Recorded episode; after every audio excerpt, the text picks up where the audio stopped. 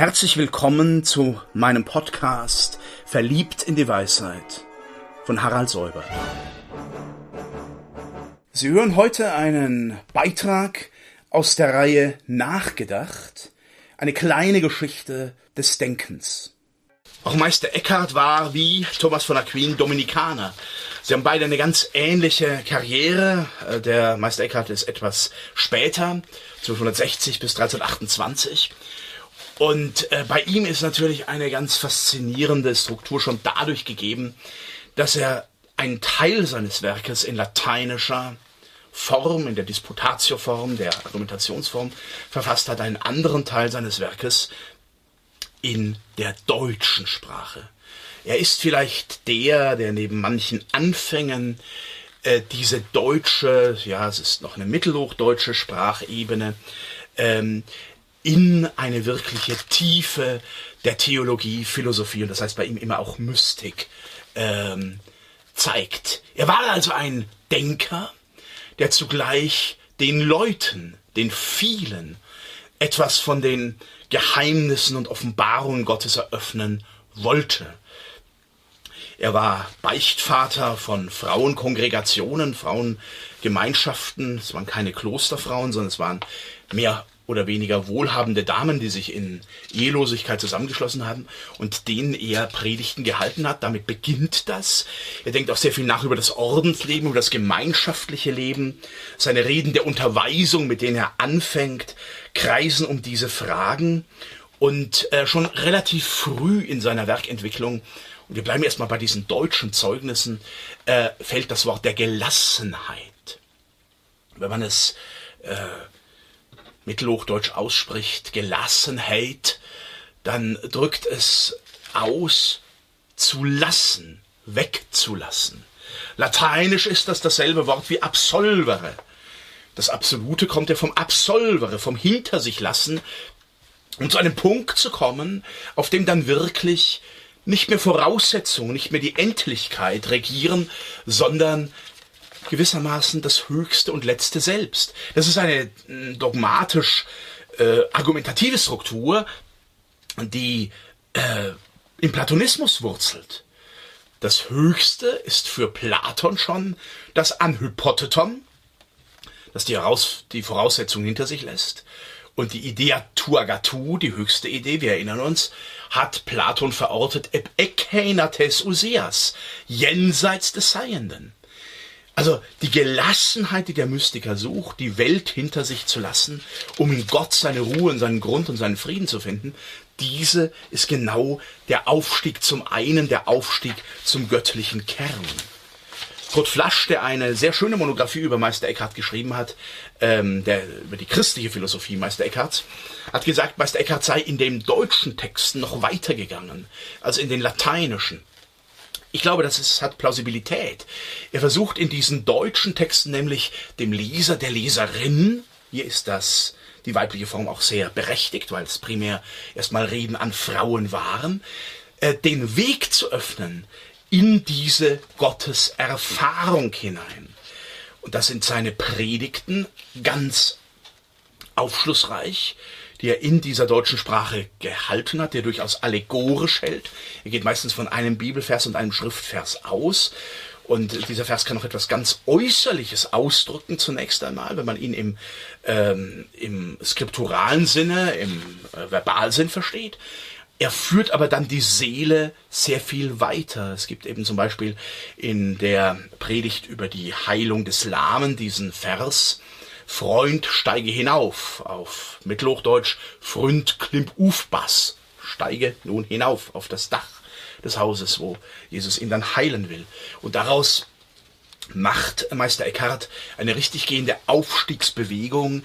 Der Freund ist die Seele, die sich lösen soll von den irdischen Dingen, von der Materie, von den Bedürfnissen des Leibes und immer weitergehen soll in das eine. Denn das Ein macht uns selig, sagt er in einem anderen ähm, in einer anderen Predigtsequenz. Das eine allein macht uns selig. Diese Einheit ist erstmal die Einheit Gottes und äh, Eckhart betont, auch wo er sich zum Beispiel mit der Trinität beschäftigt, dass das eine Sein Gottes noch die Dreiheit umgreift. Es ist also nicht äh, Trinität nur zu denken als Perchorese, als Durchdringung der Dreiheit, sondern über der Perchorese steht noch die Einheit Gottes, die man könnte sagen, diese drei Personen fasst und auch als göttlich erst ausweist.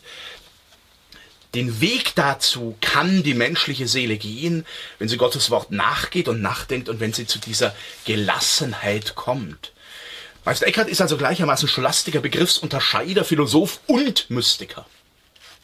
Mystik wird definiert, seit sie historisch erforscht wird, mit einem lateinischen Begriff als Scientia Dei Experimentalis, als Gotteswissenschaft aus der Erfahrung.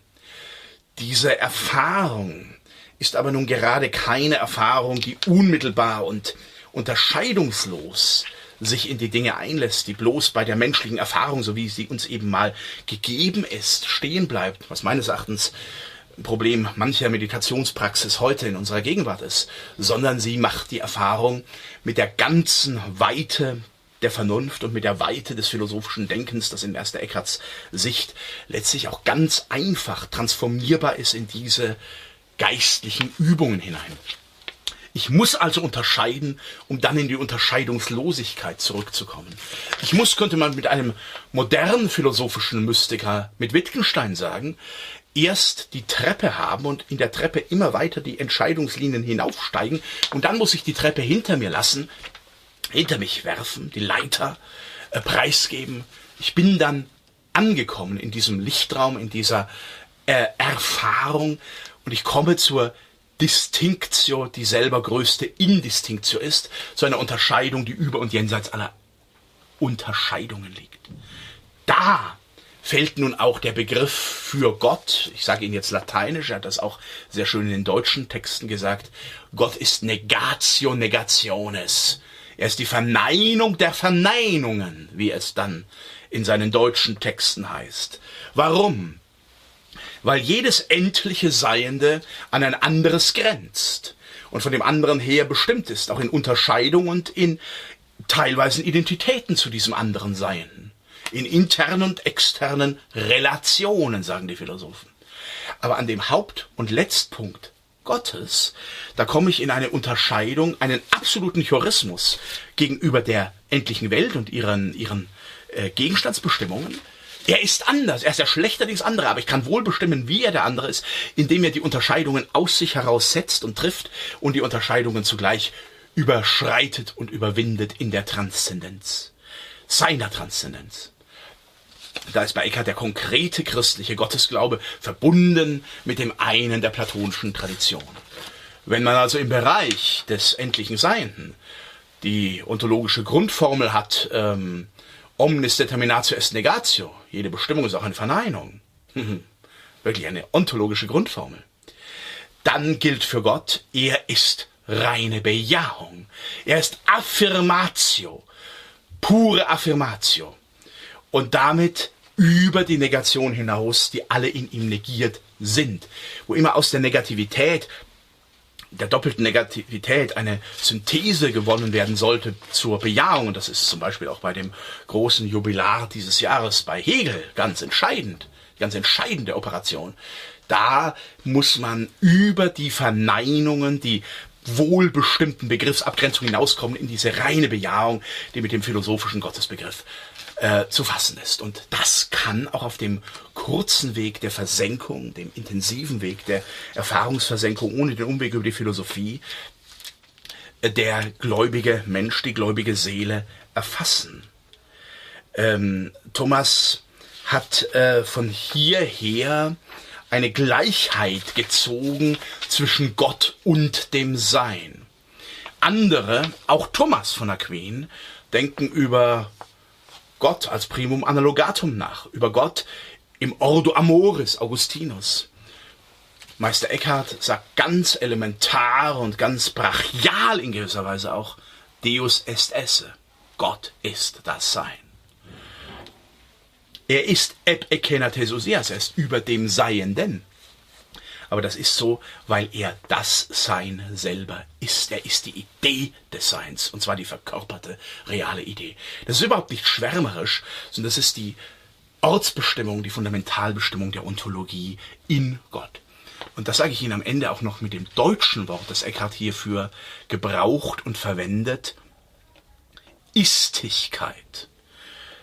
Sein beschreibt er auch verbal als ist die Istigkeit, man könnte sagen das Wesen des Seins, die ist in Gott selber manifest, einzigartig, singulär und die menschliche Seele, der menschliche Geist, ich sage auch bewusst das menschliche Herz, kann so zu diesem Ort aufsteigen und kann eine Einung mit dem einen versuchen.